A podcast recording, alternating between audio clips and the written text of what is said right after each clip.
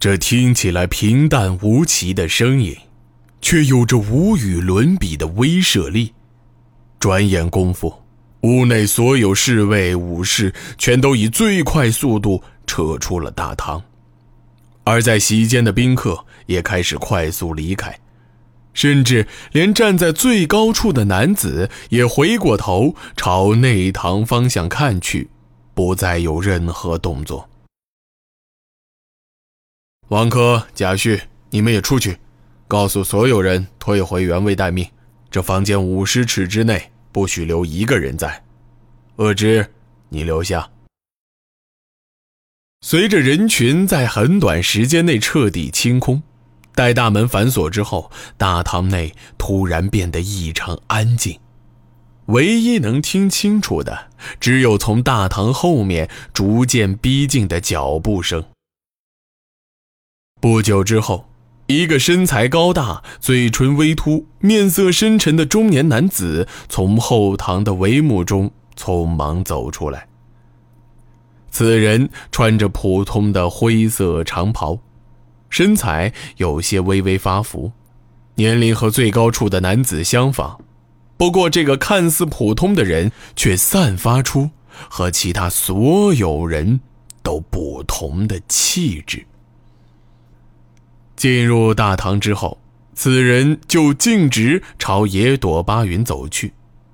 如此举动让原本站在最高处的男子感到十分的不安。大人，这小子的功夫……没事。说话间，男子已经来到野朵巴云面前，他十分庄重地行了一个礼，然后直接就地坐下。抬起头，微笑着对野朵巴云说道：“来，大人不嫌弃的话，就地入座吧。”话音刚落，他又回头看了看更高处的男子，伸手招呼道：“额之，你也来这里坐下，快，别傻站着。”野朵巴云并没有客气，立刻盘腿坐到了地上。倒是这个叫做恶之的男人。依然显得并不情愿，似乎是对之前的事儿还有一些耿耿于怀。他缓缓走到距离两人大约一丈左右的位置，右手放在左侧衣袖中，像是捏着什么兵器，双眼微眯，眼神之中充满了敌意。二爷，此人都不知道什么来路，这样做是不是有点儿？这个被叫做二爷的人突然回过头，眉目紧锁，有一些责备的说道：“恶之，你平日一直说想见你的恩人，怎么恩人就坐在你面前，却反而变得如此蛮横呢？”话音未落，叫做恶之的男子突然脸色大变，只见他瞪大双眼，露出无比惊诧的表情。之前凶神恶煞的模样早已烟消云散。片刻之后，男子突然跪倒在地，双手拜在野朵巴云身前，大声喊道：“恩公在上，请受小人一拜。”野朵巴云有些纳闷了，他根本不记得见过眼前这男子，但男子表现得如此虔诚，又不像是在演戏。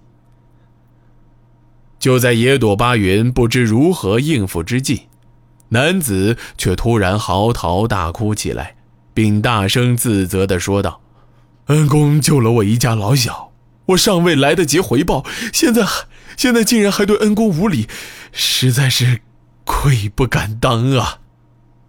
你们一定是认错人了，我们甚至从来没有见过。而且，话到这里，野朵巴云才发现情况。”不太对劲儿，他从来没有说过自己的身份，怎么这两个人就好像认识他一样？如此一想，他反而什么话都不敢继续说了。只是此刻坐在他正对面的男子却突然大声笑道：“野朵将军，在下姓卞，单名高，我就开门见山说了，我在这里已经等候将军多时。”将军或许对王恶之没有印象，但将军一定还记得四年前南水山的那些山匪吧？一阵惊诧之后，野朵巴云似乎已经明白了一些事情。他并没有立刻回答，只是开始打量起眼前的这两个人。看来自己身份暴露已经无疑了。南水山的事儿，他当然记得。当年他奉命到石川的南水山一带剿匪，没花太多力气就大败匪军，还捕获了近千名俘虏。按照西国律例，这些人不止自己要人头落地，如果有家人，也要一同处死。野朵巴云没有杀所有人，事实上，他只是斩了一些领头的人。因为他知道山匪中很多人原本只是当地走投无路的百姓，而且多数人也都有家人。这个叫王恶之的男人，或许就是当时被释放的人其中的一个。那这个姓卞的人，或许是卞家的族人。无论如何，既然对方已经指名道姓，那继续隐瞒的意义看起来并不大。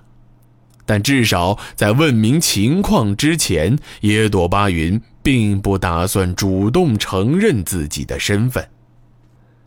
野朵巴云起身，将王恶之从地上扶起来，心平气和地问道：“这位兄弟，当年是在南水山上吗？”王恶之有些羞愧的点了点头，语气谦和的应道：“当年宁河泛滥，石川地区最为严重，淹死了很多人，沿岸的房屋被毁得所剩无几。我们几千名当地渔民和农民就联合起来去朝廷请愿，要求官府赈灾救济。但眼看大半年过去，很多人饿死街头，朝廷也没有任何动静。在下走投无路，一气之下就和……”一气之下就和匪徒上了山，后来我们确实做了不少坏事即使那时真的被大将军所杀，其实也是罪有应得。只是可怜的，是家中的妻小。野朵巴云稍稍停顿了片刻，这才小声说道：“这事儿我当时听说了，石宁地区连续数月大水，死了很多人。”一些水患严重的地方，几乎是人头消尽，而当时石川郡的郡守因为玩忽职守丢了官粮，怕上边责备，一直隐瞒着这件事儿，因此延误了救援。很多当地人为了活命，干脆投靠了山匪，反而造成了当地的贼匪横行。说到这里，野朵巴云的脸上还是露出了忧虑的神色。无论如何，这一番交流已经完全暴露了他的身份，承认不承认，已经没有任何区别。将军不用慌张，卞高神色温和，语气和善地解释道：“我们并非要故意套出将军的身份，卞某早已知道将军会来吐谷。这样吧，我先引荐一个人给将军认识。”将军见到他之后，自然就会明白所有的一切。说罢，卞高立刻对身边的王恶之招呼道：“徐兄身体应该已经没有大碍，恶之，你先去把徐兄请来。”王恶之点了点头，起身快步朝大堂后方走去。野朵巴云听到还要再来一个人，反而显得更加忧虑，于是就小声问道。请问卞掌柜说的究竟是什么人？